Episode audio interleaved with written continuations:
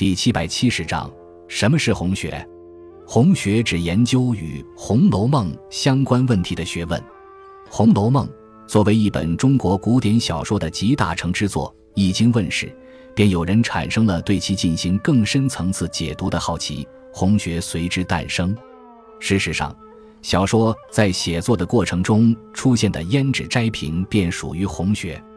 而红学作为一门正式学问诞生，则始于民国时期。与之相随的是小说摆脱末流的地位，以及西方文艺理论的传入。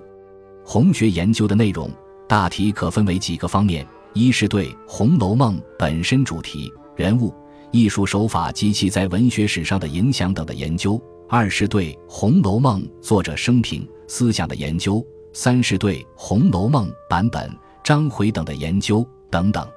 就红学研究者而言，可分为旧红学与新红学两波。其中，旧红学指的是五四时期以前有关《红楼梦》的评点、评论、题咏、索引、考证等。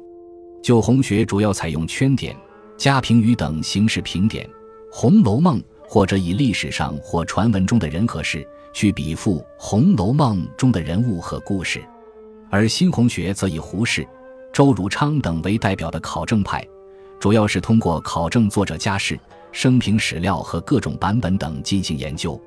另外，王国维写了《红楼梦评论》一书，运用西方哲学对《红楼梦》进行全面评论，在红学界独树一帜，影响颇大。